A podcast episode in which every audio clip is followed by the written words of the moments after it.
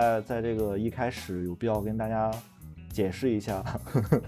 为什么不好不好意思，又是生病又是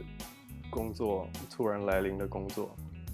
嗯，这个原定于愚人节那天的那天的节目，因为因为各种不可抗拒力以及种种原因，然后到了现在四月十二号。感谢两位室友包涵。本来想给你治病的，但是离得太远了，也帮不上忙，只能靠你自愈了。嗯，三十一岁，一定要注意身体。那是，那是。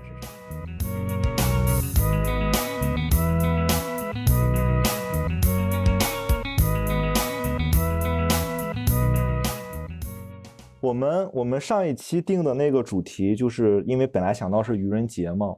然后就想聊一聊欺骗的这个这个这个东西。我我现在其实对愚人节没有什么很明显的感觉了。我记得反而是上学的那会儿，大家在愚人节的时候还故意会开一些玩笑之类的。现在这几年感觉越来越少了。有可能大家是平时就演戏演多了，可能也不需要在愚人节的时候说啊我要骗你怎么样。那那天就是说到愚人节的时候，然后又说到这个。这个这个简单的这种成年人之间的欺骗什么的，我忽然想到一个事情，包括我之前好像也说过，就是我我记着有一次，好早之前了，那时候成哥是要离开北京了，有那么一个人吧，然后就跟成哥就说嘛，就是因为知道成哥要回回家那边了嘛，然后就说说以后常联系啊，然后说这段时间确实是一块合作挺愉快的，怎么就就成哥跟他就是。交流啊，点头啊，交流了几句，然后说以后一定要联系或者怎么样，然后我就帮成哥搬着电脑，搬着什么往外面那个轿子车上走，然后刚出那个门，成哥就跟我说，联系啥联系，微信都没加。我那个场景，我到现在为止，我一直记着那个场景。呃，诚实一点其实是一件好事儿。嗯，对，那那我如果反观这件事情的话，我就会想，我到底是对谁不诚实？首先，第一个，我觉得我对那个人，我肯定是不诚实，对吧？嗯。然后，另外，我对我自己肯定也是不诚实的。那然后再换一个角度来讲，我觉得我对你也也是不诚实。嗯，对，因为嗯，我在跟你说那句话的时候，也许我想的事情不是说，呃，真的是想表达一个我跟他不联系这件事。哦。我想表达的也许是。我希望你觉得我不想跟他联系。哦，哇，你这样的 话，这个这个这个东西一下子复杂了。我我，其实就是就是可能是讨论到一个，就是当真的，比如说我们不不再欺骗，要去面对自己的时候，就是自己最想要的那个东西是啥吧？就是，嗯，我觉得最近我读了一本书，还挺有收获的，就是呃，《地下室手记》。嗯。嗯嗯，我我觉得它里面提到一个命题是特别特别人性的一个东西，就是讲，呃，虽然这个世界上有千千万万种利益，你知道什么东西对你是好的，什么东西是对你是不好的，嗯，但你真正做决定的时候，你会基于一个出发点而忽略所有这些利益，就是你明知道这件事是对你不好的，但是你还是会去做。因为有一个更高的利益在上面，那个利益就是你想要的东西，就是你要按照自己的意图来。嗯，豪哥，你怎么看待就是刚才我们聊的这个这个事情呢？就如果你作为一个旁观者，如果要能够构成欺骗的话，那那个性质可能就更加严重了。嗯，就是日常生活中，我觉得像这种，像刚刚举的这个例子。对我自己来讲，感觉更多就是一个一某种客套嘛。啊，那这样的一种客套，你到底能不能够得称上就是欺骗呢？我觉得很多时候你可能说就是这么说了，你可能都未必都意识到，嗯，就是你你你你到底有没有真的有对方的微信什么的？跟因为即便有了跟没有可能也是一样的。也 对，所以。所以啊，就是我我倒觉得这个不太算是欺骗吧，但但我觉得这个这个这个对话当中有一个挺有趣的点，就是把把把自己跟他人的这个关系当做一个审视的对象吧。就是你在你你你在何种程度上面认为你跟他人是一种呃欺骗关系？我觉得好像是，嗯嗯嗯，我觉得每个人的啊尺度真的可能都都嗯不太太一一样。嗯对，嗯我觉得豪哥刚才提到那个点，我觉得非常好，就是说，呃，到底什么算欺骗哈？就嗯是我觉得如果就从中文的角度来说，我觉得确实我们刚才讨论那个可能更多它是一种骗吧，就是嗯骗当然有恶意和善意的骗嘛，但是嗯我觉得欺骗确实加了那个“欺”字之后可能会不太一样。你觉得它性质变了，还是程度变了？欺骗我能想到的第一个词，如果从欺的话，我觉得就是欺负吧，就是哦，对吧？你是带有一定这种伤害性质哎，这个很有意思，这个很有意思。那我觉得，如果是放在放在刚才那个，就是你讲那件事情里面，我觉得那我真的是欺骗的人，其实可能就只有我自己，就是我其实在自己欺负自己，我没有欺负任何其他的人。啊，对你没有造成什么实质性的，对对对，哦哦哦，那是明白明白，我觉得这个特别好。哦，果然还是得自己概括自己比较比较准确。南哥，那你觉得在欺骗的这个行为上，就是你刚刚提到的，就是其实你真正欺骗的是你自己。然后我就想问说，那在所有的欺骗行为当中，是不是其实都是伤害了自己？呃，好像也不是，我觉得好像也有伤人型的欺骗，就是对，就但是自己但是是伤害别人，也有，嗯，但是有伤人，就是有伤人也同时伤己的可能啊性嘛。但就是是哦所谓的那种自损自损八百那种。对对对对对对对对，但我觉得在这个事情上，是不是是不是就是有没有一种可能性是你在欺骗的时候，然后你不伤害自己的？我觉得我这个更贴切的这个问题可能是这个。那我认为是一种纯粹的欺骗。对，可能是对，就哦就。对，嗯，因为欺骗一个人的那个负担其实是很很重的嘛。但是豪哥，你知道，啊你知道从这个角度上来嗯。说，你知道我认为符合刚才那种你说的那种，就是是什么情况吗？就是我始终觉得，就是最极致的欺骗，就是先把自己已经骗过去了，就自己已经相信自己没有在欺嗯骗，所以他在做这。个事情的时候，只有我刚才为什么一直在强调，我说客观的来看，站在一个客观视角上，因为当事人很多时候他已经不觉得自己是在做一个欺骗的行为了。对，现实中往往是这样子的。是的，就是嗯，很多时候我们听到欺骗都是受害者说谁谁谁欺骗了我，或者作为一个旁观者说，作作为一个某个人的朋友或者某个人的亲属之类的会这样说。你很少听到当事人就是说我欺骗了他什么，这个这个这个不是没有，但是很少。是，所以我觉得，我觉得要不，但是但是也挺难的，要把自己骗过去也挺难的，我是觉得。不难，我觉得每个人每一天都在骗自己。但是，但是你刚才说的那种，就是要，嗯，要也既要去欺骗别人，然后又得自己零负担，然后那个样的话，我觉得他就是首先他得完成他没有意识到，嗯，对，他没有意识到他在骗人，他不觉得那是欺骗。首先，嗯。我刚刚就想到一个情境啊，就是有一个人正在正在有一个呃婚外恋或者有一个呃劈腿嘛，嗯，然后。呢，然后他回到他的恋人旁边，然后就跟他说我爱你，然后他的那个恋人就明明明明知道说他这个人正在劈腿，然后你现在的意，然后你现在的意思就是说我们从这个从这个明明知道他的这个恋人正在 正在劈腿的这个人的视角去看这个事情，不知道为什么我就想到了这么一个非常呃，因为嗯爱嘛，非常高级的一个一个一个我们还，挺典型的，就对还，挺还挺适合讨论原不原谅这个问题。所以我们这个节目变成一个情感类的，就是深夜深夜十点十点三十，嗯，跟大家聊一聊情场的那就是就是。其实，在讨论这个被就知情的这个这这一方到底该怎么面对这件事情。对，我觉得用了哥刚的那个那个，嗯，嗯，是这个是这个逻辑，是这个模型。嗯嗯，哎，但是很有意思，你们不觉得就是就是我们说到欺骗，就是我觉得豪哥刚才那个第一反应就是这种感情类的，好像是好多人的一个第一反应，就是说起说起欺骗来，就是大家首先会往感情上，对情感上，好像中文里面说起这个不同的骗都有不同的词，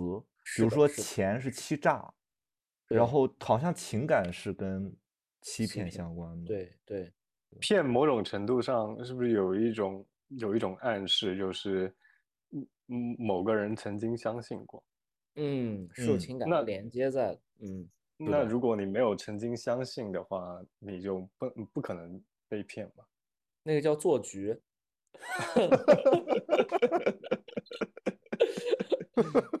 没有被没有相信过，对，我觉得是这个这个是一个基础，对对对，是有情感基础的，嗯。那就所以说，这个过程中必然有一个被动被动的人。如果不存在被动的人的话，两个人都是主动的，就是你骗我不听，你骗我不信，那就没有 没有没有这个没有欺骗的这种。嗯嗯哦。但是我我更感兴趣的其实是骗自己的这个问题，就是我觉得自我欺骗其实是。呃，在我眼里看来是，如果我刚才举的那些例子都是一些比较，在我眼里看来比较入门级的那种，但是我我我会觉得自我欺骗就是一个非常复杂的一个一种状态，嗯，哦，而且而且这个这个，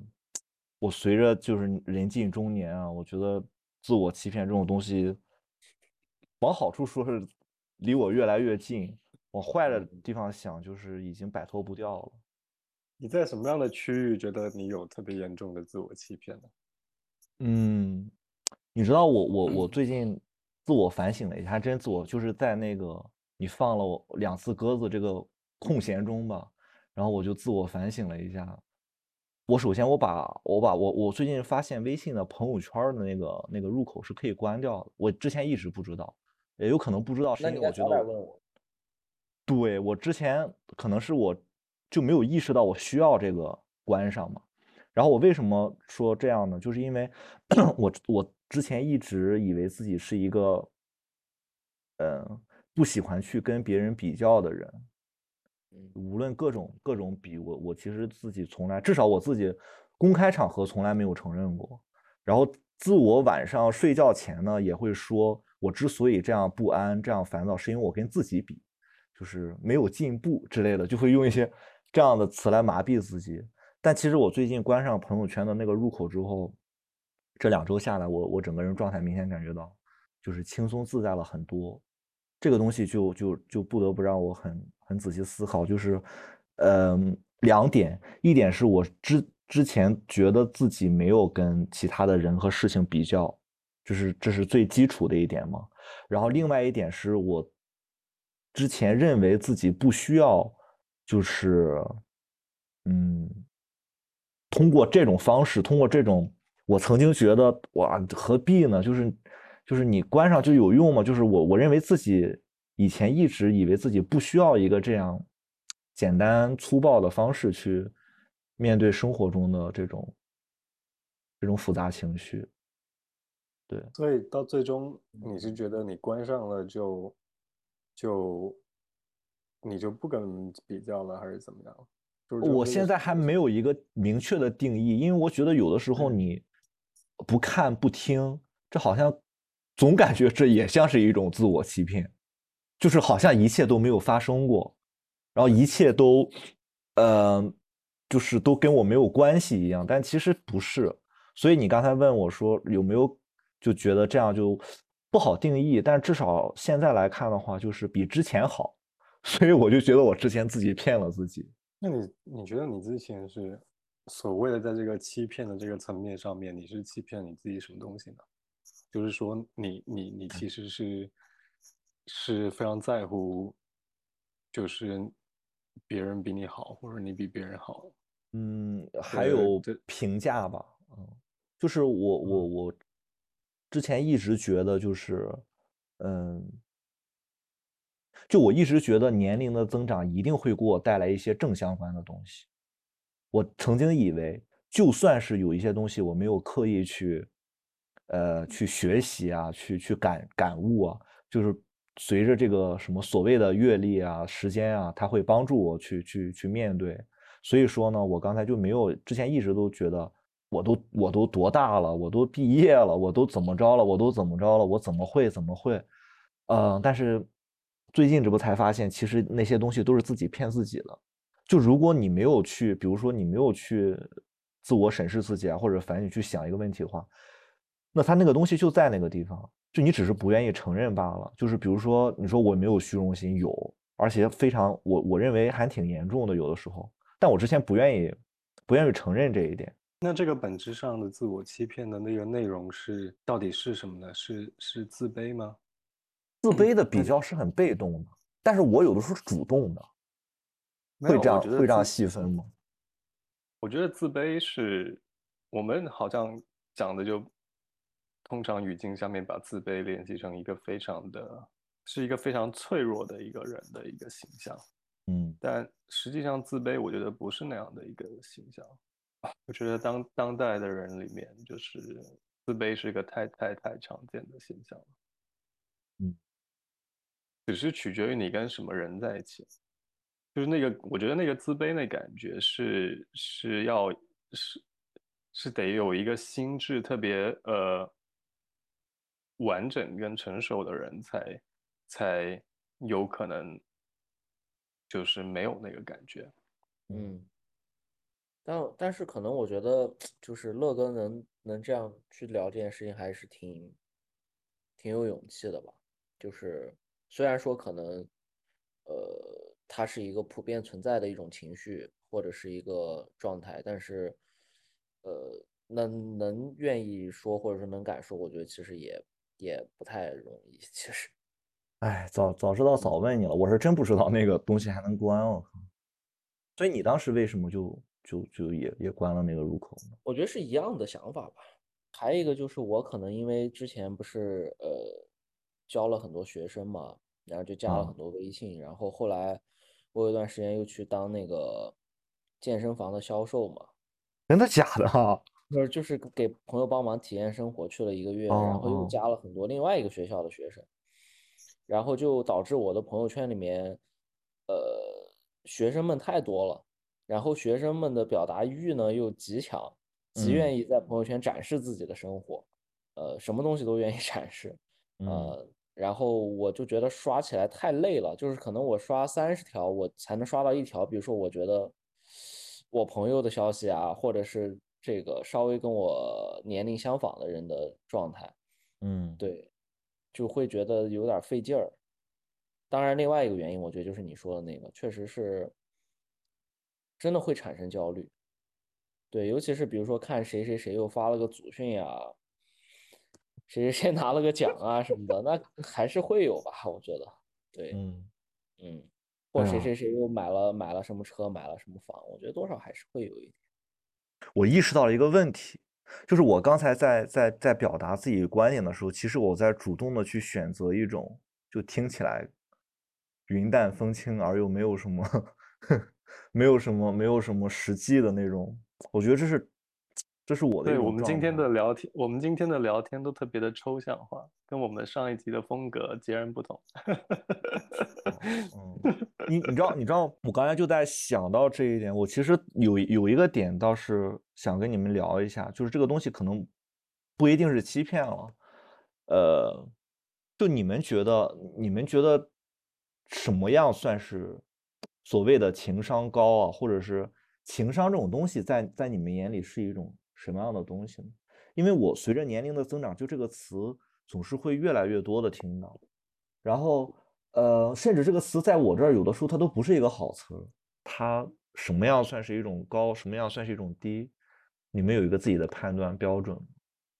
我我觉得情商这个，如果真的要定义这个事情的话，我觉得是不把它往那个日常生活应用的那个情境去想啊。如果从定义本身来讲，我觉得是一种同情心吧。同情心就是，对，我觉得，对。我觉得，我觉得是，就是你，你，你，你能够设身处地的为另外一个人去，呃，另外一个人在经历在听到一个话，在经历一个事儿的时候，可能有的一个什么样的呃反应。当你的行为或者你的话语触及到某某些这样的敏感的的东西的时候，你有意识的去保护别人的这个感受吗？这样说的话，感觉这是一个好词儿啊，就是感觉这个这个东西它是让别人可以感到舒服的呀。我觉得这个我可以帮豪哥就是稍微解释一下，就是嗯我觉得豪哥刚才提那个语境挺重要，就是这个事儿，当我们把它抽离出来，我们在这个呃一个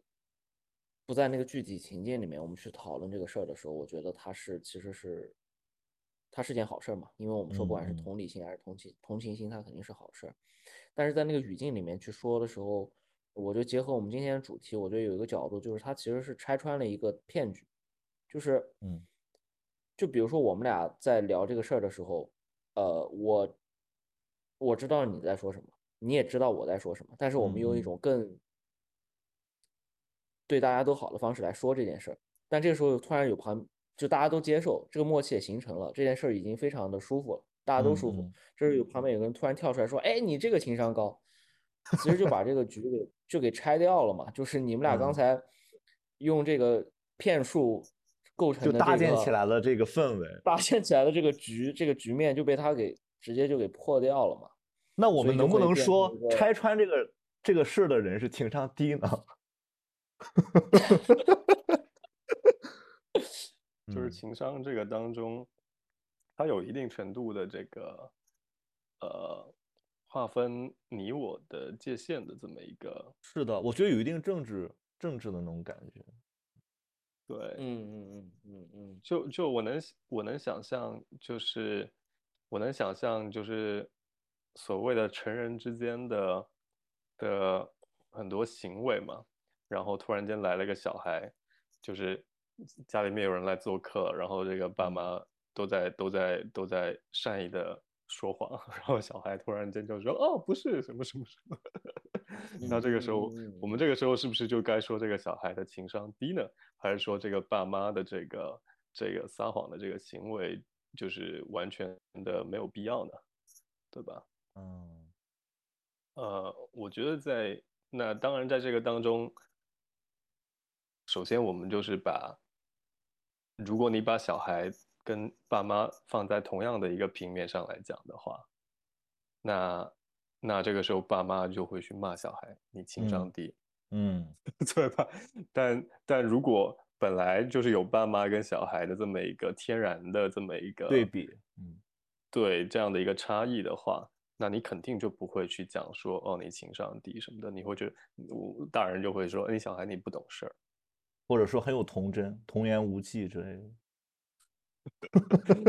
我觉得懂事跟情商其实是一个意思，就是啊，对对嗯对对，哎，这样有意嗯思啊！我觉得就是，就这些词语啊，就是你平时用的时候你试不出来，你单拎出来这样比嗯较的话，你还是可以像做连线题一样把它们归归类的。嗯就我为什么说到就是情商这个事情呢？其实我觉得情商跟欺骗之间的关系非常的非常微妙吧，我会觉得，因为我我接触到的大大多数的情况呢，就是是存在拆局情况，就是陈哥说的那种，就是你知道有一种夸张的默契是什么吗？就是大家都觉得就是某一种默契是大家都不说嘛，然后怎么着的，然后还有一种更夸张的默契，就是啊情商好高啊他，然后怎么怎么着，然后大家一起顺着这个再再往下走。所以网上之前会有很多很多视频嘛，短视频之类的，就是有这种对比，什么高情商怎么说，低情商怎么说，你们肯定应该看过。比如说，呃，有个人今天穿的，我举个例子啊，比如说有个人今天穿的衣服很丑，然后所谓的低情商说你今天穿的好奇怪啊，然后高情商会说你今天穿的好有特点。所以乐哥你在这个情商的这个话题当中，你你你你有你有特定的观点吗？你是你是觉得情商高好还是情商高？我会觉得就根本就不存在情商这种东西，就是只存在那种你想不想让对方体面。就在我眼里，就是没有没有情商，就是我想让你体面，我就说一些可能我不是很认同，但是能让大家开开心心的把这顿饭吃完，或者是这个事情做完，然后把大家所谓的组织起来、团结起来，那如果我不想让你体面，就是想让你丢脸，就是就是不想跟你一块儿继续下去了，那我就直接去表达我真实的观点。那不一定真实的观点，有可能是就是让你很不舒服的观点。所以情商就是，我觉得大家之所以会研发出情商这个词来，是因为有一个词叫智商，智商是可以量化的，就是它可以测这个东西，虽然它可能不准，但是情商更多是一种是一种感受上的。每个人这种情感感受能力什么都不一样的话，我觉得是没有一个一个标准的，所以我觉得就不应该存在说就是情商这种这种衡量标准。就我想联系回我刚刚用的那个例子啊，嗯。就是爸妈爸妈跟小孩在在朋友面前，呃小孩揭穿了爸妈的这个谎言的这么一个例子，就是在这样的一个例子当中，你会觉你会认同小孩呢，还是你会认同爸妈呢？我靠，就是我觉得这这这个这个题真的是这可把我给难住了。代表两种两种世界观啊。这种情况，春哥你是怎么看的？我我想要我想要把这个情商的这个讨论，就是连接回来嗯那个，嗯连接嗯回来那个欺骗的那个嗯嗯对对对，我也一直觉得然后他两者然后那那我觉得用回刚刚的那个例子，就是你到底是认同父母的一方，还是认同小孩的一方？我觉得这个就是能够联系回这个欺骗的这个话题。嗯，春哥，你要你的话，你会怎么选？我觉得还是取决于父母说啥吧。你想把题改了？高情商，对我觉得你看，你这就是一种高情商的体 现，就是先不去责怪某其中某一个人，然后然后去先判断，就看他说啥，就是静观事变呗。对，就现实现实中往往可能就是比这样的一个抽象的情境要更复杂的嘛。那嗯我觉得嗯这这这这完全取决于，对陈哥说的没错，就是取取取决于这个爸妈在朋友面前撒的这个谎是一个什么样的性质的谎。比如说某人那个这个朋友来家里了，然后这个朋友家里那刚好有人去世了，然后然后这个时候爸妈非常的敏感的选择不去提及某些事情，可能会让这嗯个嗯这个宾客想到他的这个失去的这个亲人，那这个时候小孩却突然间把这个事儿拱出来，那这个那这个那到底这个在这个适应当中谁该站在谁的一方，这不很清楚吗？那就是这个小孩到是因为他待会要出去玩，所以他故意就把这个，他故意就把这个爸妈撒这个谎给抖出来，然后让他们尽快的尴尬的结束，然后然后这个小孩可以出去就可以出去玩了。那嗯这个小孩就是在这个当中，就是有一种我的需求比比他人的需求要更高的，然后我故意的，我故意的让你尴尬，那然后从而达到我的这个，我可以实现我自己的这个需求，那那这个那这个也不对，对吧？嗯所以，所以就是我觉得，如果真的要细化来讲，那确实也也也也要看，就是欺骗人的人是是一个什么样具体的情境，跟跟揭发的跟揭发的这个人，他他为什么要揭发，背后是否有什么目的？我觉得这可能也是相关的吧。对，但是嗯我刚才在想，这个事情的复杂性又在于，这一切其实本质上都与那个接收者有关系。就是无论我们在这个角度上去想孩子的理由和那对家长的理由，但是其实这种感触最多是体现在那个朋友身上，就是家的那个主人身上。如果他觉得无所谓，所有的就就 就都没关系，或者是他只是觉得，就这个事情如果是很严重的话，那我觉得就完全不一样。我发现大家在在描述自己嗯变化的时候，总是比较尽可能的去描述的云淡风轻一些。我觉得无论是我自己，还是我身边的人，那可能是因为我不想让别人觉得我自己变了吧。我觉得变变化是一个特别可怕的事情，所以我总是在告诉自己，没有你没有变，你还是那个谁谁谁之类的。而且大家在生活中好像夸人也是这么夸的，就是你年龄越大，然后在外貌上就是外形上大家说，哎，你没变样，然后怎么着的，你感觉是在夸你。那比如说性格上也是这样，你看，还豪哥还是那个豪哥，就好像也感觉是在夸人。我觉得大家是特别怕跟别人不一样的，这个潜在的这个潜在的这个心理的这个危机，就是你必须时刻的去提醒，呃，自己跟他人说，我们还是在一个一个群体的利益共享体当中的。那那那这样子不断的这样的提醒，就是就是 有一种深化关系的一种。一种要求在当中，嗯，如果有一个人非常舒服的就跑出去，然后时刻提醒着自己跟别人是不一样的，那这样的一个人，要不然就是一个狂人，要不然就是一个傻子，要不然就是一个真的超脱的高人。哎，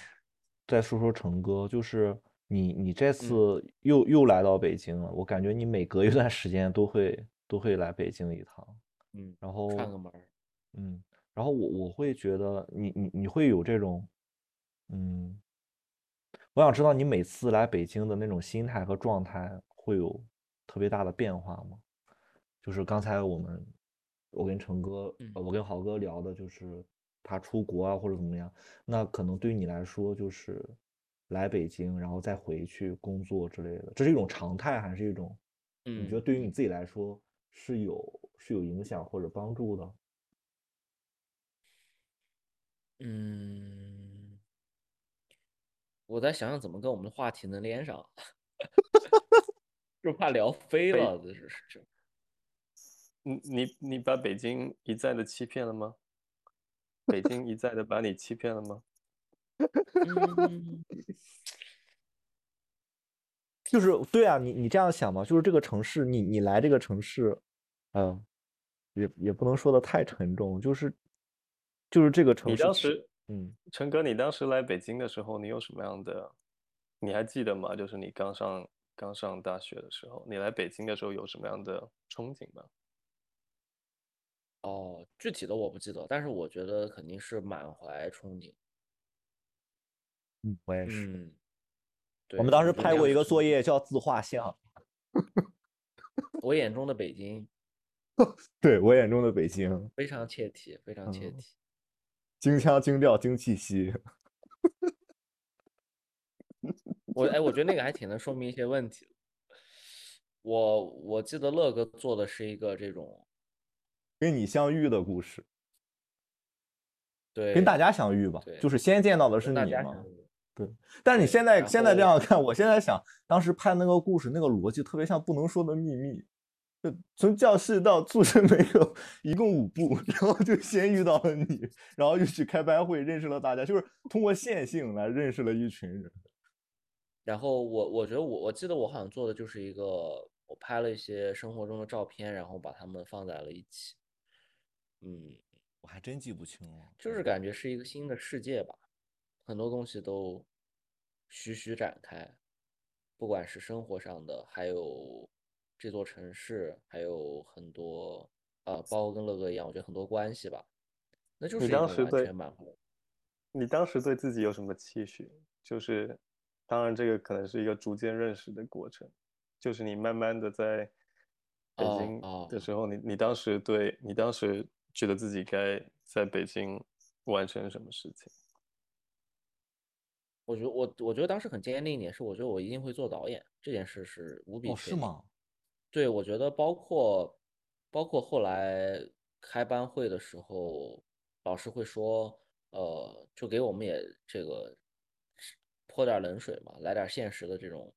东西。我觉得，但但这个我觉得挺好的哈，就是他给一些现实的这种东西其实很好。然后就提到就说是这个历届导演班一个班出去能当导演的也就不不绝对不会超过一只手，就一个班。对我，那我会觉得这里面肯定有我一个，就是这个这只手里面肯定有我一个，因为我是我我不是说我要去争那几个，但我是觉得我是要做这件事儿的。啊，你觉得对，但是有这个任务，有这个对啊，但是现在现在我完全不会认为。能说一下这个？虽然这个节点可能很模糊，但是我还是想知道，就是你是什么时候觉得就是往下走呃，我觉得跟后来跟那个组有很大关系，我就是跟那个网剧。哦哦哦，呃，我觉得天台做了一个铺垫，然后那个剧又让我强化了这种感觉，就是我觉得那个生活方式不是我喜欢的生活方式，就是，嗯，对，然后工作方式我其实也不是特别喜欢，说实话，就是我觉得完全出于，呃，之前想做导演是觉得喜欢那个东西被创造出来的那个那个那个最终的那个结果，但是并不了解那个过程什么样子。然后后来真正了哦解那个过程之后，发现好像，呃，自己不太适合那个那种方式。对，我我认同，因为我我自己甚至是毕业之前去跟着拍一些东西的时候，我就已经发现这个它过程非常的枯燥吧，可能对对于我来说，所以所以这个里面也也有一个欺骗的东西，就是就是你你觉得我选了这个专业，我就一定要做这件事儿，不然就对，对对，但是但是其实没必要嘛。其实当当然，这个后来很多人都会觉得想得很开，就是啊，你你不是说学这个专业就一定要做这一行，嗯，然后大家学的时候都会这么觉得，对，就是我觉得我一定得做这个，我不做这个好像对不起别人，也对不起自己。但是，但是其实，呃，嗯，我觉得首先可能没有人在乎这件事情。第二个，如果真的是要把这东西强加在自己身上，其实对自己也也挺残忍，就是嗯欺也欺负了自己嘛。嗯嗯，而且我觉得咱们这个专业本身就具有一定的这种这种欺骗属。我说这个欺骗属性是自我的那种嘛，就是这个专业本身，你说你说电影是它的特点是什么？它就是让人让人相信一些事情嘛，或者是代入感、有共嗯鸣之类的，是可能对大多数嗯电影来说是这种感觉。那这种东西本身其实，你想想，你是要学怎么把这样的东西给拍出来，那就是骗中骗。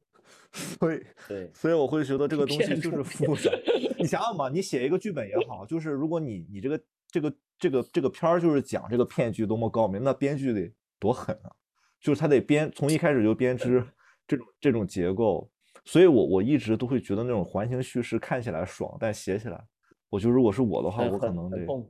真的很痛嗯苦。而且做编剧，我为什么对这个职业没太有特别大的热情？无论是曾经还是现在，就是因为我觉得他跟作家完全是两个方向，就是就是嗯嗯，嗯，就是他是艺术，就是电影行业中为数不多，我觉得比较反，就是理性会占，会一直和他打仗的一个是。一个一种状态。但是我我现在对这事有了新的看法，我不知道豪哥现在写剧本啥感觉。就是我觉得他在那个理性之下的那个逻辑其实是情感逻辑，我觉得这个是让我觉得嗯。特别最近很大的一个认知上的改变，就是呃，比如说，嗯，我在故事里面去做悬念，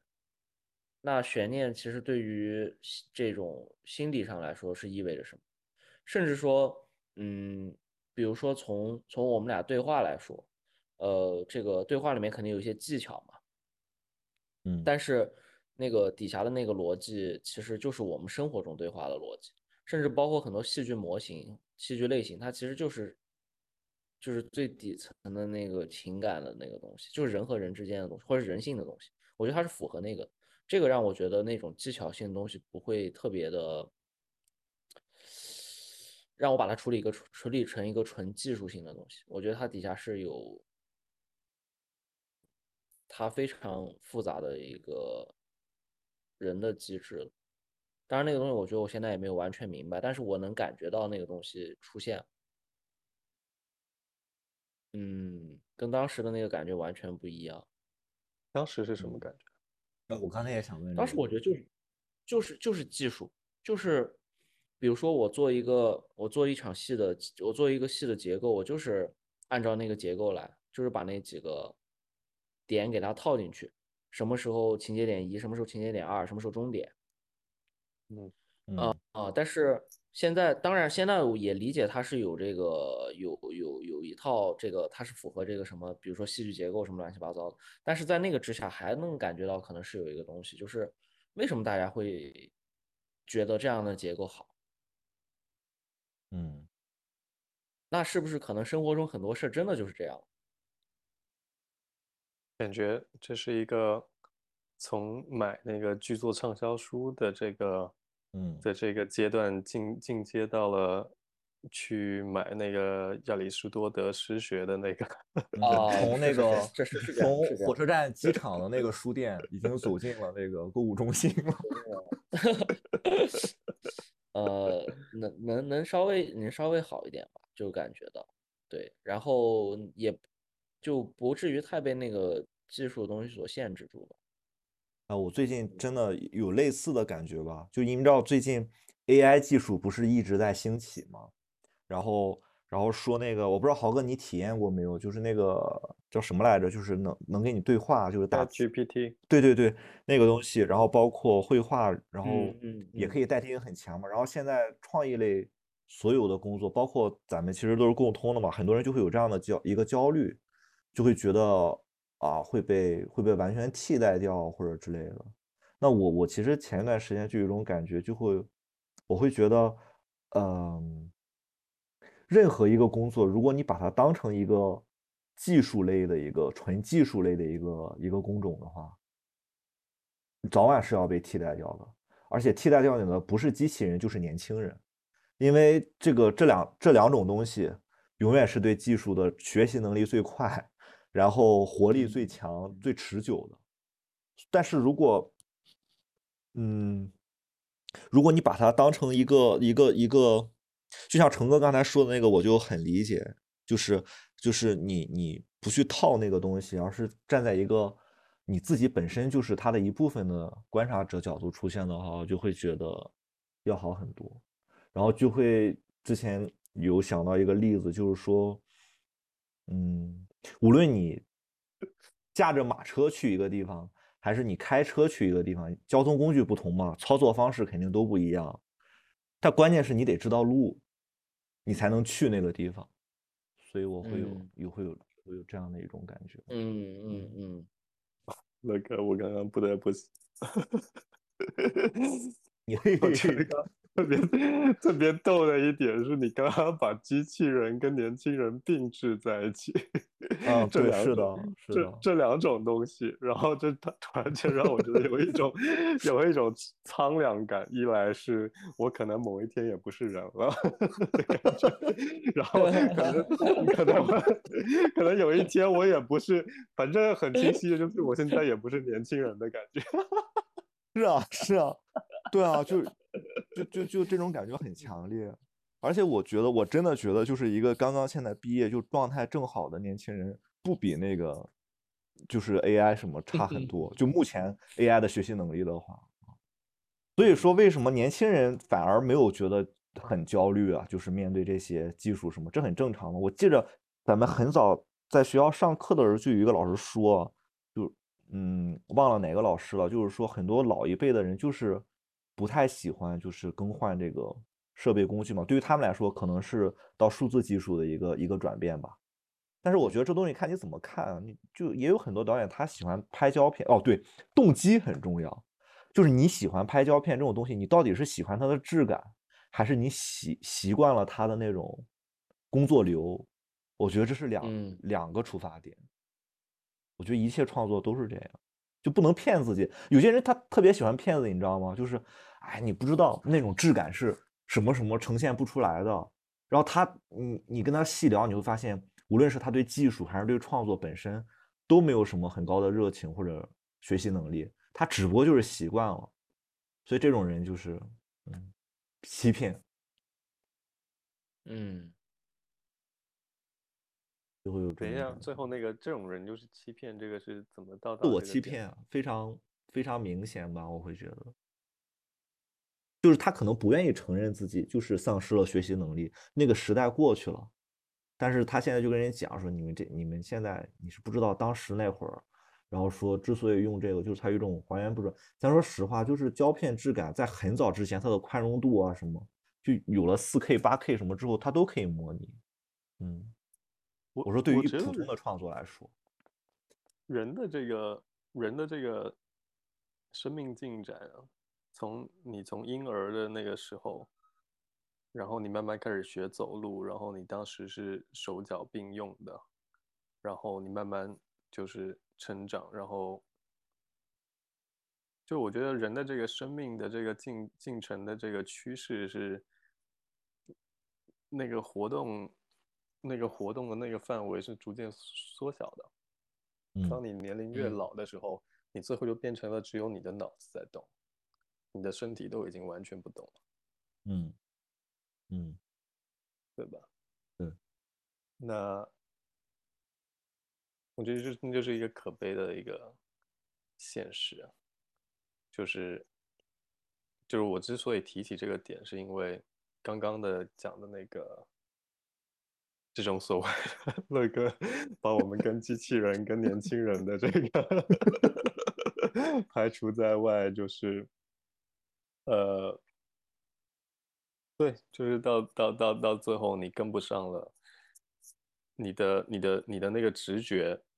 可能会变得更加的灵敏了。可是嗯你的你的，但是你的直觉能够，你的直觉能够，你能感受那个事物可能变多了，你的嗯头脑可能慢慢的进化了。嗯嗯但是你的，但是你的那个，随着你的头脑进化，你你的肢体协调能力，你可能就慢慢的变差了。嗯，你就你嗯。你的那个，跟你年轻的那个时候相比，你年轻的时候可能做一件事情，你又强调这个事物的的多种层面，嗯。一个有机体的一个多种层面，然后到最后你就变嗯。成了这是单纯的是一个智性上的的一个较嗯。量。那我觉得就是就是人就是这样子嘛，就你在不同的生命的阶段，你有不同的，你有不同的那个思维的那个嗯。特点。但嗯。但我觉得刚刚回到那个陈哥刚刚的那个那个那个北京的那个话题，我觉得挺挺有意思的，跟我们的那个生命经验呃联系在一起了。嗯，嗯。就他真的他真的就是我我会觉得你，比如像说说句题外话，就是你看像我就是。呃，如果我离开北京的话，可能就是我我自己都知道，就是可能真的是某种意义上的离开。但是我感觉成哥这样，就是没事这样回去的话，不光是因为就是客观的可能工作或者什么，我觉得他就是他对这个城市有一个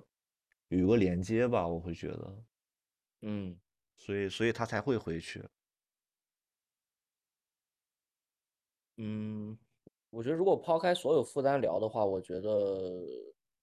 呃，来北京对我来说是，虽然我不喜欢，但我觉得是很重要的。就是，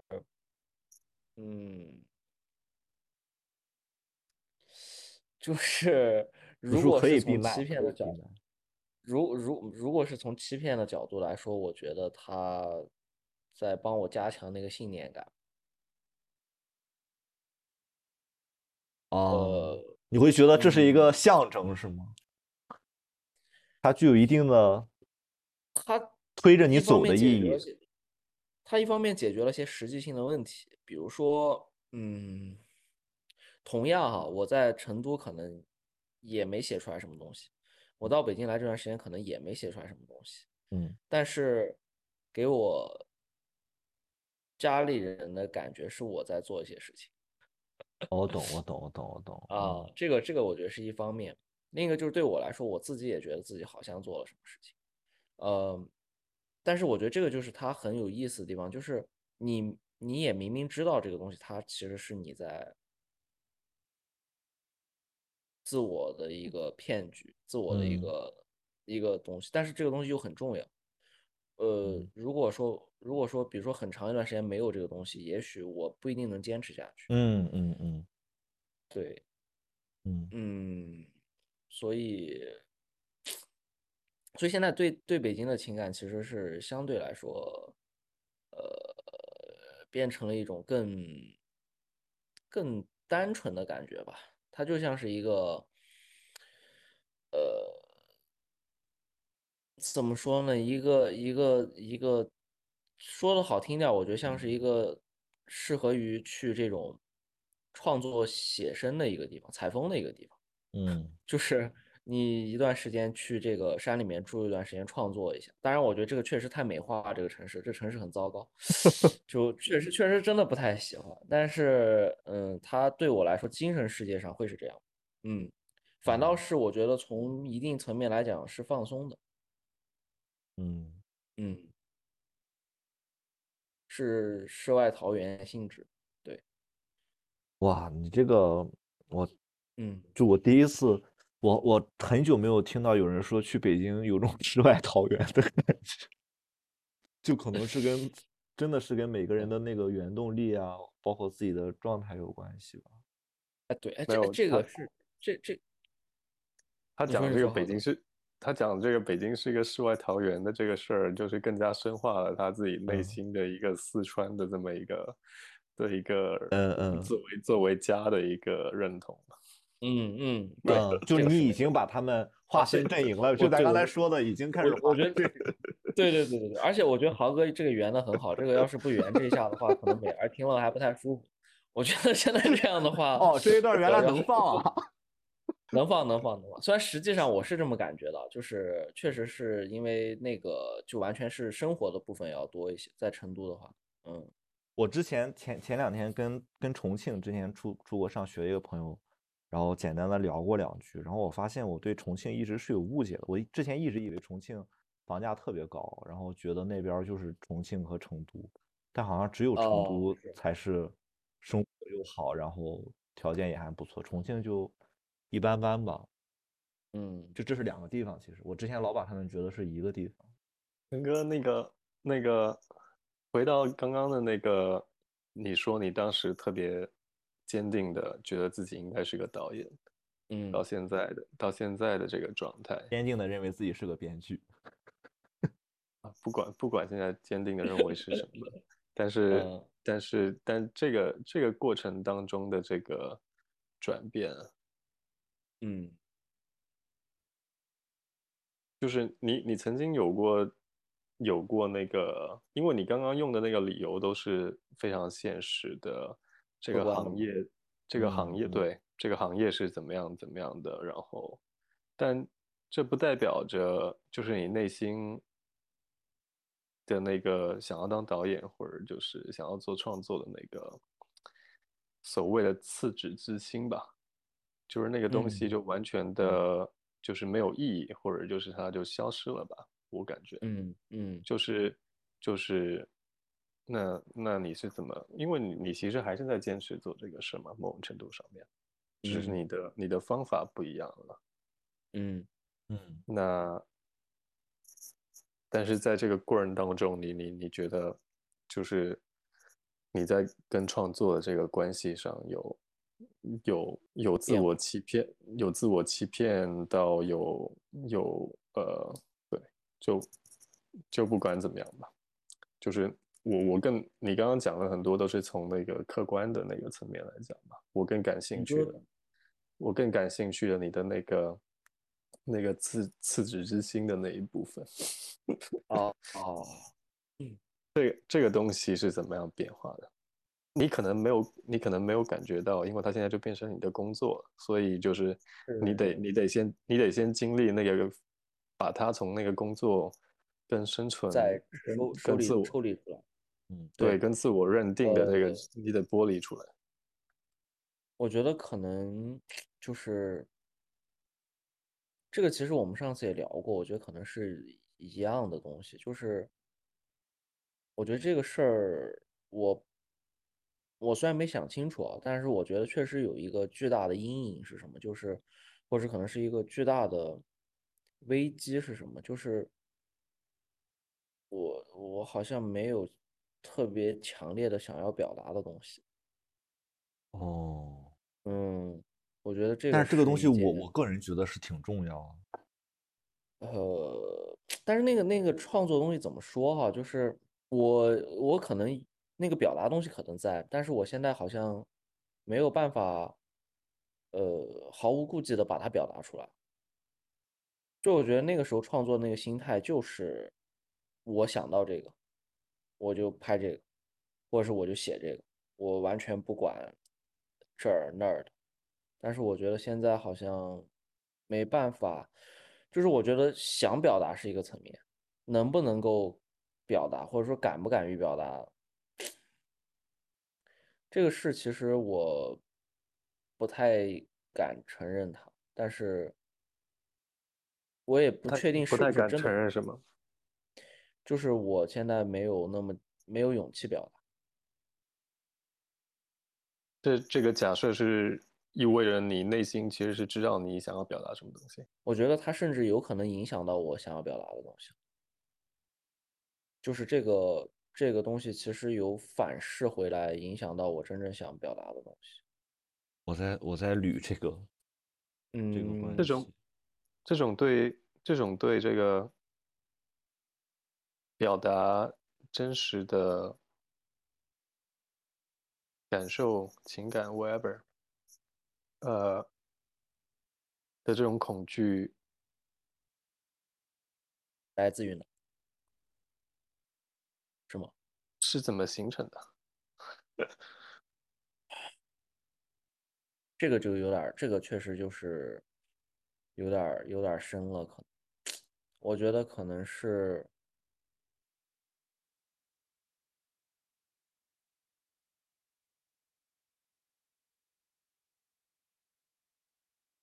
我其实有点封闭吧。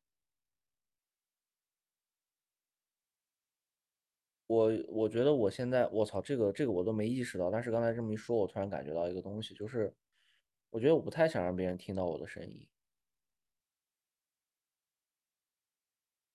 我觉得那个东西，我甚至想，我那个表达东西，我甚至想把它压抑回去，就是，嗯，你在担心什么？对，好问题，牛逼，嗯，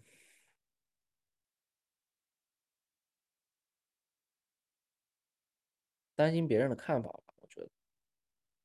嗯。这是我之前提到过的，就是很多艺术家要面临的问题，就是自我审视吧，就是别人会通过你的作品和你的故事情节去观察你这个人，你会有这种顾虑吗？是，还是对于你作品本身的评价？我其实挺怕别人通过这东西看到我的。啊，但但是这个很难避免啊。对，这就是这个职业本身的。对的，就是如果你把它弄的真的就是别人看了这个作品就觉得没感觉出来跟你有什么关系的话，这是个问题。我想反，我想把这个问题反过来问一下，那那你有，你有某些瞬间是让你觉得就是，天呐，这个这个表达我我必须得说这个话，有过这样的时刻吗？我能多问一句吗？就是你有嗯什么渠道或者什么？我我我我想到我自己年轻的时候刚工作的时候，我当时发朋友圈特别频繁，然后包括一些嗯东西，嗯现在想想挺奇怪。但是我感觉，呃，从毕了业之后吧，我感觉你的这种表达的欲望在降低，嗯，嗯这个直接呈现在就是这种媒介上。我不知道你你是怎么着，你是为自己写一些东西，或者对你是怎么样去去去平衡或者去排解这方面这种情绪的？有没有什么具体的？没有啊，那这这么长时间下来，你还挺狠是的。就是我觉得好像自己自己不重要吧，嗯，没没那么重要，嗯，呃，我可能从某个角度来说，我更愿意把我给别人。我觉得这段时间我的状态是这样，就是我觉得那个东那个东西可能对于来对我来说已经超越了我自己的。这个可能，这个可能我，我从某方面从这个角度我能理解呃父母对于孩子的那个感觉吧，就是呃虽然情感的这个关系可能不太一样哈，是以某种方式流动流动的我不知道，但是我我有会有这种感觉，就是其实只要他们能好，我好像不那么重要。那那现在这个工作和你做的这个事情，因为你一直在做嘛，那他现在给你的呃，是什么样可以让你这样一直下去呢？我觉得是这些这个这个这个本身这个工作它它，我觉得创作的快感我是需要，就是我需要去做创作这件事情来给我一些快乐。对，但是，嗯，是不是一定要去表达自己想说的？我觉得那当然是，就是我可能，我可能在很多东西里面我都能表达自己想说的，就是只要这个主题我不反对，或者是这个主题我有有感觉，我认同，我觉得我都可以去做。但是，嗯嗯嗯，如果说比如说是非要让我创作创作一个我完全不认同的主题或者观点，那我觉得我可能会，呃，不太愿意做。但是如果是哪怕是比如说我写一个，呃，写一个网大，然后但这个里面的情感主题可能，呃，打动了我，或者让我觉得值得去做我，我就会愿意去做。就是，但是没有说自己一定要很强烈的去表达一个什么东西。呃，操，这个敢不敢说？这个这个可以说吧。就是没事，有问题可以随时删。我觉得可能我真正想表达的东西牵扯到其他人。哦，对，我觉得这个也是个因素，就是，嗯，我觉得我如果把这东西做出来，可能会影响到别人，我无法判断那个东西。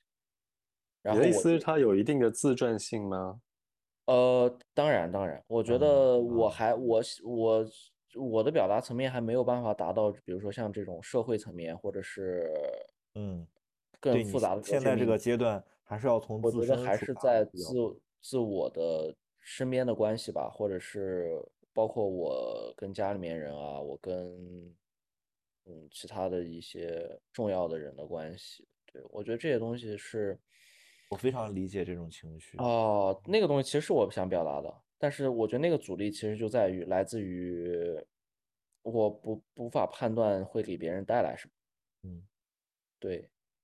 你在生活中，你在生活中，你还敢，你还敢跟这个就是你爱的人真诚的对话吗？哦，那没有问题，我觉得这个是这个是可以的。只是我不太愿意把它放在一个更大的一个平台上面去，或者说更广泛的一个对你，因为你一旦去做故事、去。做剧情的话，它就会有矛盾嘛。那这些矛盾本身一旦跟现实生活联系起来，它就很复杂，我会觉得，嗯，嗯，它就不像聊天和对谈那么简单，对，而且就会放大很多东西吧。说白了，我感觉，对，而且可能可能对于这个人来说，他也不希望别人看到他的一些东西吧。我之前有一段时间尝试写小说的时候，就面临过这种情况，后来我就不再弄了，让大家都很不愉快，所以。我觉得这个可能时间问题，也许有一天，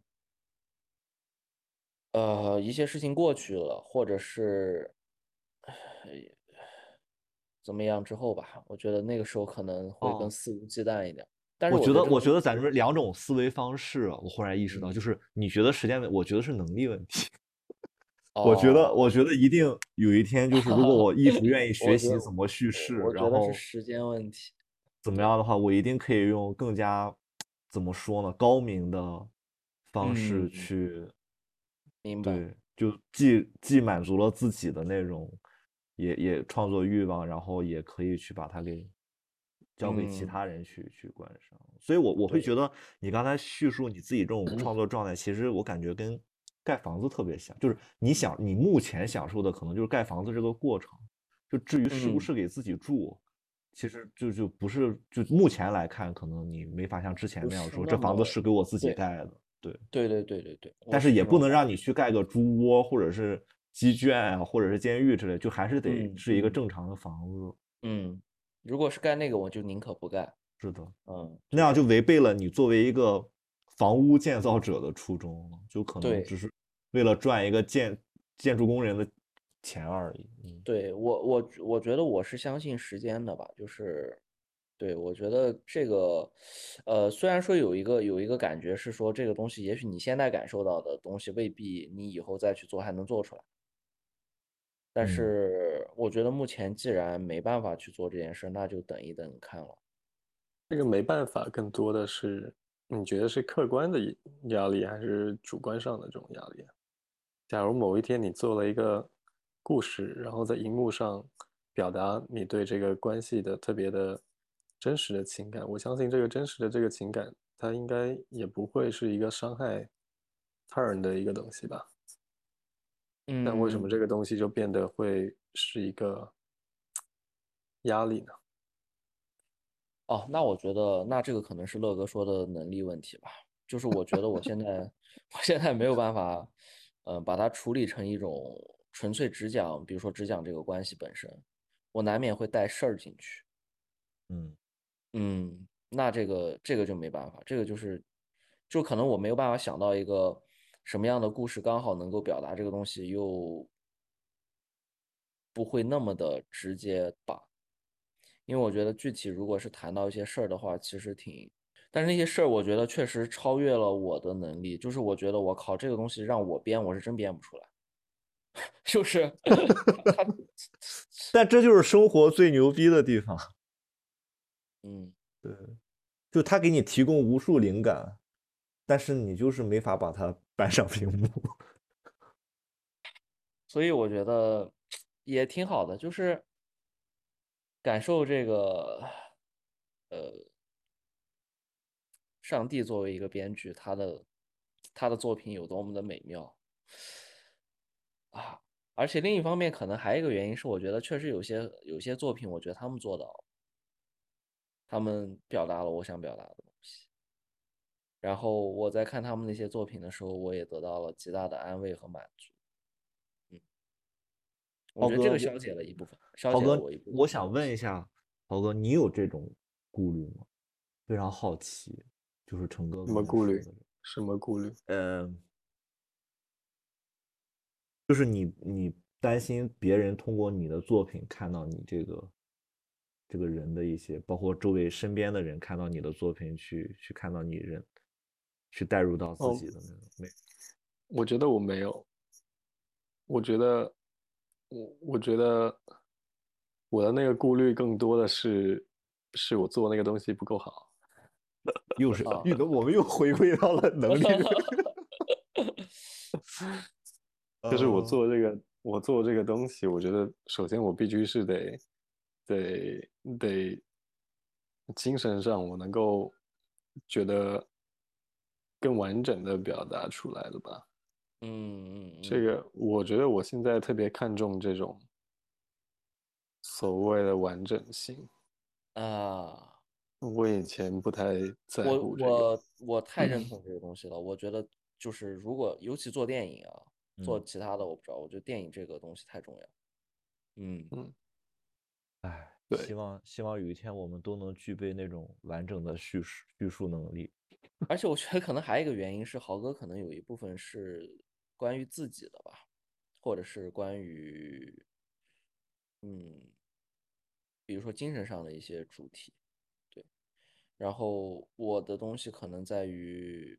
人和人的关系。就事件可能多一些，是吗？就可能那个太实了吧，然后也跟别人关系太紧密了。但我觉得那些东西不是都回归到了精神上的问题来吗？啊，我可能还没那么，还没想那么透彻吧，所以我还只能沉浸在他的，或者这些事儿还在发生着，这些事儿还没有，他们说，哎，我之前听过一个创作论调，对你刚才说的对，就是因为这些事情啊，在你脑海里还是太清楚了。你知道我说的那种清楚，就是画面感太强了，而不是嗯他他嗯现在还没有留下来那种像豪哥说的精神情绪上的，对，就是你再想起这个事儿的时候，就具体可能没有那么那么清楚了已经，但是他的那嗯给你的那种影响和精神层面上会会指引着你把它用你的方式叙述出来。但是我就觉得我实在想不到任何细节会比我看到的细节更有力量。呃，就是很矛盾。嗯，因为它就是我觉得电影就是它最终出来的还是那个细节的东西嘛。嗯对，我现在觉得能打动我的都是细节，就是自从我学了这些这些专业之后，嗯由内及外的，然后由整体到细节的东西。那最后这个细节性的东西，嗯，可能也许找到某一种共通点，可以完成一些这种代换吧、替换吧。说点说点刚才想说的一个有意思的一个事情，就我觉得我现在看看东西的方式也也变化了很多。那天咱们上次聊完了之后，然后我就去重新看了一下你的那个天台和你嗯的那个后来拍的那你能不能把那个天台发我一下？行 啊行啊，你发发我就行了，陈哥我有链接不用发。反复鞭尸嘛。你听我说完嘛，然后对我又看了一遍《天台》和《有时不绝》，嗯，对，然后我我我最关注的点，最想跟你说的，老怕忘了，就是你片尾字幕的问题，就是你那个天台那个字幕，你当时一看就是选的自带的那个黑体，自带那个黑体有设计师设计师受不了了。就是他自带的那个字体有一些就是字找不着，它就会回落到呃宋体上，所以所以所以你你有时不呃天台那个字就是是里面字对部分字是你能明嗯显看到是两个字体，那嗯，你还期待他回去改那个片尾字幕是吗？没有没有没有，我只是觉得我现在关注点变了，然后说不行感觉。对，然后因为我我说这个，我想是引引出来另外一个好有我觉得比较有意思的一个点吧，就是我记嗯着我研究生刚出去读设计专业的时候，然后我老师就问我说你为什么要来学设计？然后我当时跟成哥刚才说的，就是他年轻的时候上学那种状态很像，就我觉得我就一直就对画画对设计就很感兴趣嘛，我就给他讲了我大学的时候我就特别重视我片头字幕用什么东西，然后特别重视我的海报啊什么东西，我就觉得我自己在这方面是跟其他人不一样的。然后当时我们这个平面设计有一个字体，英文字体，豪哥可能应该知道，叫嗯，有个字体叫 Helvetica。那这个字体呢，就基本上在设计领域，就是说你不知道选什么字体，你现在纽约的街头大街小巷全是那个字体，就你不知道选什么的，最省事儿的就是用这个字体。然后很多设计师很讨厌这个字体，因为它没有任何特点。然后当时学到这个课的时候，我就会觉得，对呀、怎么会有人用这种字体呢？就是我当时，哦我当时没学，我刚开始学，我都跨专业，我就会觉得我根本不会用。然后那天看完了你，看完了天台，看完了有时不觉，我又回去看了一下自己大学作业。嗯，我自认为那些很有设计感，就做那些海报啊、片尾字幕，包括你用的，咱们都是用的 Helvetica 那个英文字体。就你在嗯不知不觉中已经选择了一个所有普通人对，就是那些设计师在设计这个字体就觉得你没什么审美，或者用这个就不会错的字体。所以这个事情嗯，让我前一段时间看完了之后，就是我我就想一定要说一下这个事，我觉得挺有意思。就本质上呢，其实承认自己是普通人没什么问题，但嗯。是在某个阶段，我们总是不愿意承认，总觉得自己就是就是出来要干这个的，嗯，会有这种有有有这个意思，有这个意思，对对，然后你有时不觉，最后片尾字幕也没给我对齐，因为你片尾字幕大多数人人名都是三个字的，我两个字的，那可能你中还还是不太想太庸常吧，就觉得还是出格一点比较好。嗯，我那我觉得还挺好，就是因为有时不觉，我觉得是我特别真诚的一个表达。嗯，但是你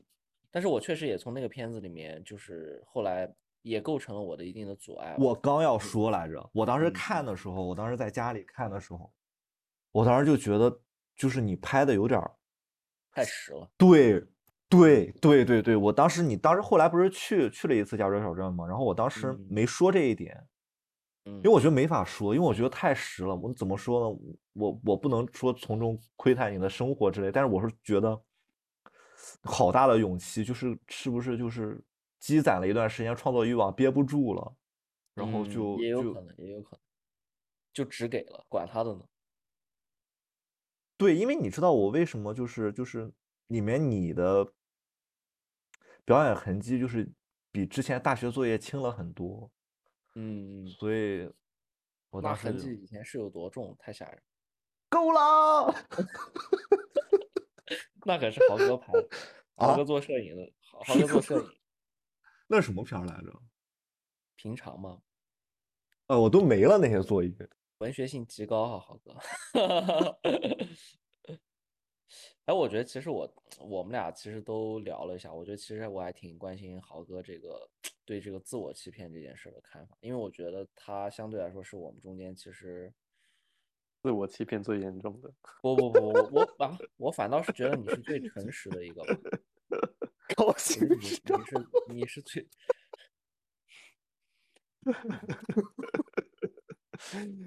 你你你你，我觉得是相对来说，我们三个中间肯定是最诚实，但是性格嗯最特别的。对那我觉得这个所谓这个自我欺骗的东西，对你来说现在还存在吗？或者说它又是选择题，那就我觉得一直没有豪哥刚才不是给咱出选择题了吗？再给他出一个。我觉得一直都是存在的。嗯你你肯定是不断的在发现，你还有一些自我欺骗的的的领域。嗯，但我我我们刚刚在聊的时候，有一个有一个角度，就是我们没有聊下去啊。但是就是我们在某个点上，就是刚刚乐哥提到的说，我们做这个电影的这个这个媒介本身吧，它不就嗯是一个它它就是一个片中片什么的。嗯嗯嗯嗯 对，刚刚当时在聊那个的时候，我就想说，那这个这个，有时候你是很难界定这个欺骗跟梦想这这两者的，嗯对吧？我们我们，比如我们看一些像贝拉塔尔拍的那些，呃，共产主义嗯。基本上衰落的那个时代，那嗯。那个当中的他的骗子的形象跟梦想家的形象就是同一个人。嗯。对。嗯。嗯嗯我我我我觉得有时候就是当你再去衡量这个骗欺骗的这个时候，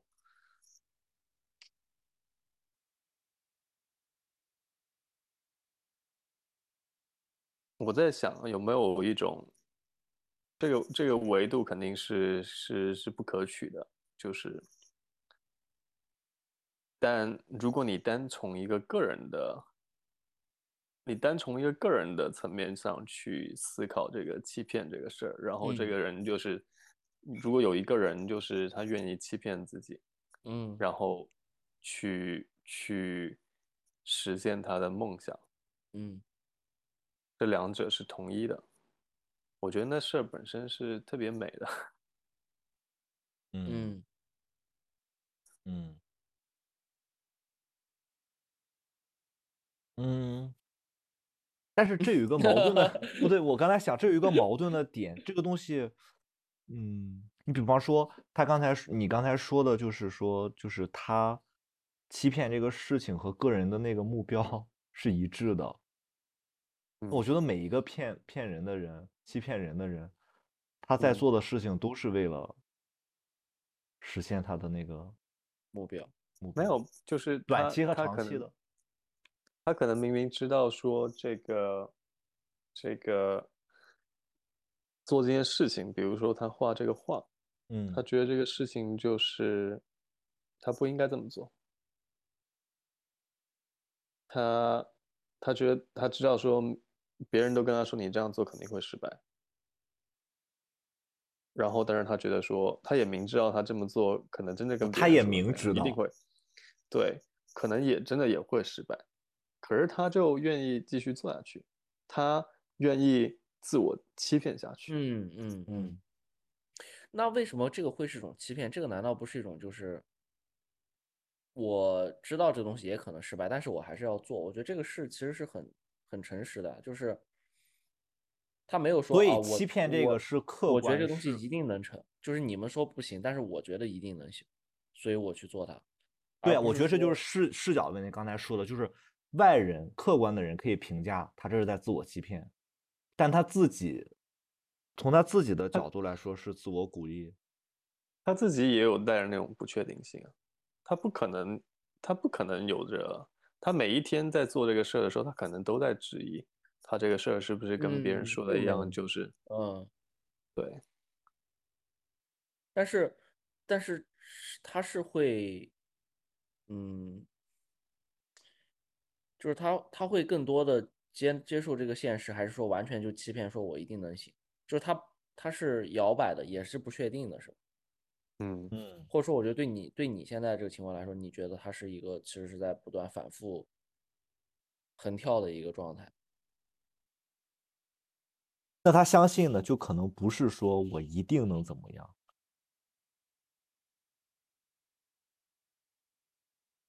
我觉得这种自我欺骗可能更多的是目前这样的状态不会持续太久，会有新的，会有转机，会有变化。他可能欺骗自己的是这一点，而不是说我一定可以，我一定可以怎么着那种。对对对对对，啊，嗯就是赌徒心态嘛，就再等等看下一把。那你会觉得，呃，做成什么事情对你来说是特别重要的？就是所谓的成功对你来说是特别重要的。要看是什么事情的成功。如果说你现在如果是就是这种追求的东西？有我在做的一个，我觉得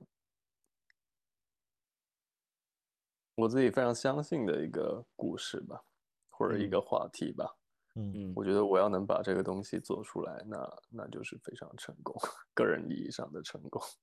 做出哦来是指就是就是拍摄就是我把这个我把这个表达表达的非常的充分了，嗯。嗯。这跟怎么样实现没关系。哦哦。我觉得做艺术啊，就是你就必须要，就是刚刚我们说的那种不安全感，嗯嗯。就是你你就，嗯，你就先得假设，或者你就必须得先接受那个前提是你你你你能够把自己抛出去。嗯我觉得如果嗯在这个问题上面是有迟疑的话，就肯定是什么东西都做不出来的。嗯，我认同。嗯，嗯我觉得艺术是这样。对，嗯。嗯。所以，所以你要到不同的人要到经历不同的事情，才能到达那个状态。嗯，嗯然后在到到到达那个状态之前，可能就是一直的在，所以我我我现在有一个非常矛盾的一种想法，就是首先说豪哥刚才说的这些我很认同，但是他就加深了我的那种矛盾，就是我不知道我们为什么，我们曾经也好，包括现在的的一些年轻人也好，要去学艺术，不懂，我现在真的不懂为什么要学艺术，无论是电影啊，还是很多很多东西。嗯，我这么说的原因是因为不是说那些技巧什么不重要，显然不是，但是就是说，他他不值得专门去去学。我觉得嗯学学是分学科的。哦，我觉得艺术的这种这种形式，无论是它外在的还是内在的东西，很难去去学习吧。即便是你去学习某个大师、某个大导演的一些东西的话，你也只是学别人总结的一些东西，而且他的生活经历导致他可以做出那样的一些一些作品。我觉得这是学学电影最难的一个地方吧。当然看你所谓的做什么艺术，我说的是创作者，你要说影评人什么的话，那另说。所谓的艺术，它归根结底是一种，就是人性上的突破嘛。我嗯觉得，就是归根结底，那个创作者本身在某一个时刻感受到了某种精神上的嗯的突破，然后他传递到了他的作品当中，然后使别人能够接收到那样的一种精神上的。我觉得那个那种那种，这里面当然包括灵感的能力啊，跟机缘。机缘这个词真的，我觉得以前以前我都是不会考虑这种词去形容这个，但是后来就完全理解了。以前是真的是把艺术、把电影当成一个学科来对待，就会觉得按部就班的来。就但其实电影创作，电影本身可能它有一定固定的一个叙事结构，或者但是电影创作本身完全是非常非线性的了。我觉得就是因为电影创作本身是非线性的，导致它跟这个电影本身的结构是相违背的。我我当时拍的时候，我就不太喜欢这种状态。嗯嗯其实如果真正意义上，我是举个例子啊，我是说，如果真正按照最终屏幕上呈现的和剧本的那个顺序去拍电影的话，我我相信一定会比就是目前 影视电影工业常见的拍摄手法要舒服很多，至少对于我来说，因为你的情绪是一致的。但是其实电影拍摄的过程是很割裂的，我会觉得，所以嗯我才当时刚才陈哥说到，就是真正说去做的时候，就就不太喜欢，就感觉是导演一个大骗子带着一帮小骗子去骗观众那种感觉。我觉得，我觉得诚实的欺骗也有一种高雅在当中，嗯，就就是先告诉你我在干什么。就是先告诉你这个东西就是一个，就是一个假的东西。嗯嗯，嗯你去感受它真的东西。对，嗯嗯，嗯嗯，是这样的一个状态。对，从某种程度上，这种真诚的电影要比假的纪录片更更有意义。嗯，嗯，反倒是嗯很多纪录片打着那种幌子。嗯那其实回过头来，刚刚讲这种人与人的关系，如果你从一个更跳跃的视角、更超越的视角来看，那就是人跟人是不可能彼此理解的。嗯。嗯。那如果你就把那个关系当做是一个所谓的假的、所谓的不太可能能够真正的沟通的，但是一直双方都在非常努力的尝试达到那个沟通的那个状态，嗯。那其实到最后你就会发现，你真正在乎的是对方有没有做那种沟通的努力跟尝试，而不是真正的沟通到了什么东西。就这个时间配合这个话题，就还是有点像两性性，就是说说，那 是我，就是我要的是他那个态度，我不管他这个事情是怎么想的，我要的是他那个态度，我要的是那句话，是这样，就是因为既然没法真正达成共识，那大家至少嗯。要做一点努力，所以以至于咱们刚才说的讨论的情商什么，其实只是这个努力过程中非常非常小、非常外化的一种表现而已。我不知道，我我很我可能还是没办法脱离那个像的东西吧，就是，嗯，就是所谓的这种实在的像的这种东西，我可能还是没有超越它吧，我可能还就身在其中吧，嗯，嗯。当真了，嗯，对，我抽离不掉，我觉得，而且我觉得我可能也很享受那个东西吧。嗯，嗯那你的。创作难度要高很多呀。我是说这种自我的嗯。这种创作上，我不太愿意把那个东西抽离掉。我觉得，嗯，对，如果有什么欺骗的话，我觉得这个欺骗是让我，你甚至担心一旦抽离掉了，就一下子那个事情就变得轻了。就就是你一旦可以用你的，就是用那种创作方式把它表现出来，就这个事情就可能真的就没有那么的，又回来到陈哥对那个完整性的那个追求，嗯，嗯，就是他觉得那东西不完整了，如果那个部分没有了，就不完整，就只剩一个壳了。就大概比如说，就是回到那个《黑客帝国》那个选择，就是这两个胶囊让你选，我可能会去那个真实的世界看一眼，但是我应该还是会选择，呃，回到这个那个世界。但如果是如果是非要让我在这两个里面选一个，就只能选一种的话，我不太知道我愿不愿意去看那一眼。其实我是有挺挺有那个欲望想去看一眼那个真实的世界，有那个欲望都很正常，但是你对真的的 是怎么选择，我觉得就，嗯，嗯，嗯，对，这个这个选择挺艰难的。对，如果真的是要抛弃现有的这所有的一切，去看一眼那个东西，我觉得目前的，对，如果说追寻到那个最根本的我跟一开始做这件事情的那个区别，可能就在这儿吧。嗯，嗯。就很矛盾啊。你能不能你能不能嗯展开讲一讲，陈哥？怎么去？啊，一开始我觉得做电影或者当导演，它是一个纯粹理想的事情，就是我就是要，或者说是就说把自己说的牛逼点，就是我就是要追寻是真理吧，或我就是要追寻理想吧，我不管一切，我就是要去，我就是要这样做。但是啊啊，我我觉得包括我后来回成都也好，包括我结婚也好，我觉得这些东西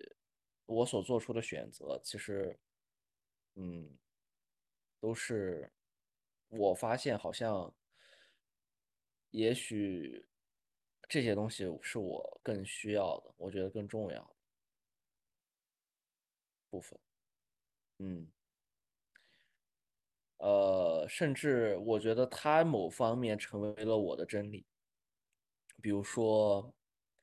我意识到婚姻本身是一个制度性质的，是一个社会制度下的产物，它本身在违背人性，它嗯有一些呃其他的东西，但是我觉得我愿意去坚守它的这个这个。也许我知道这个东西本质上它不是这样，或者说它过一段时间它也不会是这样，但是我觉得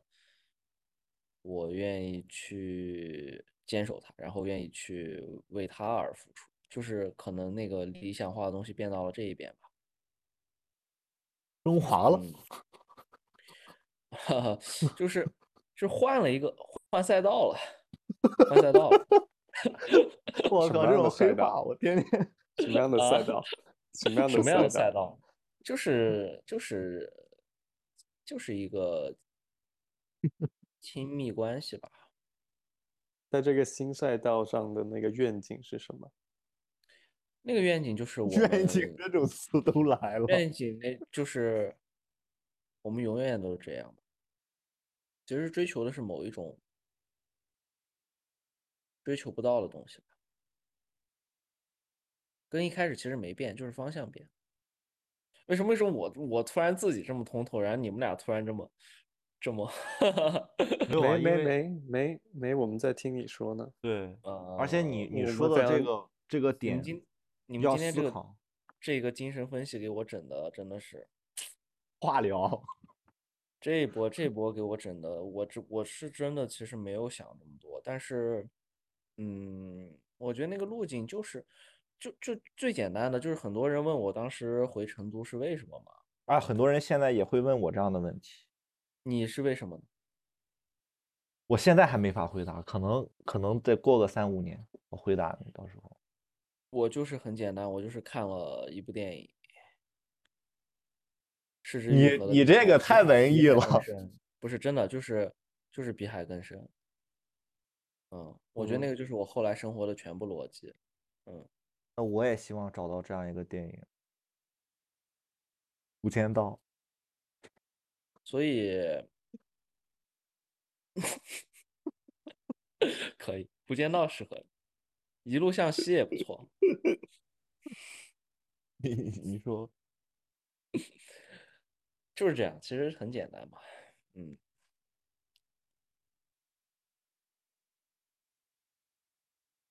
所以你说那个没有变化，其实跟当时也是这样的精神上追求不可得到这个东西。对，对，这个这个是这个这个不可得到是指这种实质性的生活的脆弱性吧？嗯，是，还有包括人和人之间关系的这种，嗯，这种变化或者是日这种不可不可预测吧。嗯人和人人和人之间关系变化不可预测，这是真的。我靠，嗯那你还是同一个人啊？啊，没变，就是换赛道了嘛。对对对对对，啊然后你知道我我刚才听对这样说，我就会觉得有一个点，就是我觉得世界上所有东西难呀、什么都是难在选择难。这个事儿本身从从来没有本身就难的事儿。你即便是你比嗯如说你遇到一个很难的事儿，你觉得难是因为你选择想去解决它，你觉得难，你不做了就不难了。嗯嗯，所以所有的所有的难本质上都是选择难。对，我觉得我们就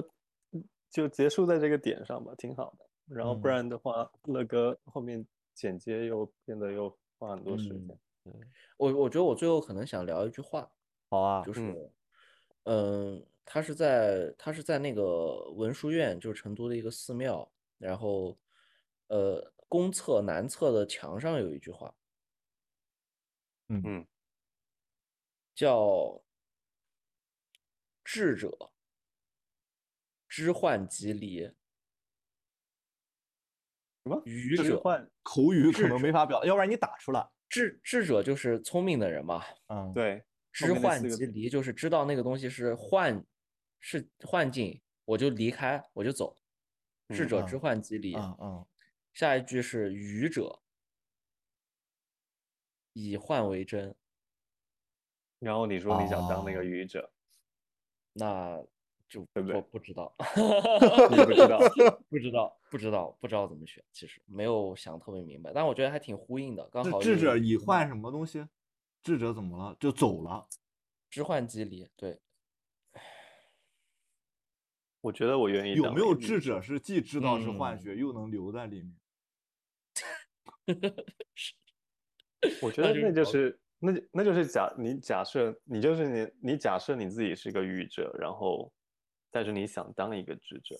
嗯，对吧嗯你还是以那个幻为真，但是你随时都哇，这还是高级自我欺骗啊！你把自己你你对对你给自己安排角色呗，就是。对对对对对对，就是你随时都还觉得就是就是呃，就是那个，嗯，你以幻为真的那个，它作为你的第一的原则，但是你随时随地都会有那种不安全感，嗯，你随时随地都会觉得说我是不是该逃跑，对对吧？是不是该当一个智者就逃了？就一套身体装两套系统，来回切 Windows、Mac 来回切。是不是？我觉得还挺呼应主题的。嗯，不错。嗯，嗯，好啊。行，那那我们预定一下豪哥 下次的时间，我们再找一个特别的日子。劳动节吧，劳动节啊，劳动节人会不会有点多啊？线上应该还行吧。劳动节是哪天？哦，劳动节不是周末，豪哥得周末是不是？不是，我不一定得周末。哎，我美国其实不周美美国我人不过不周末更好吗。可以啊，那那五月一号，嗯，好，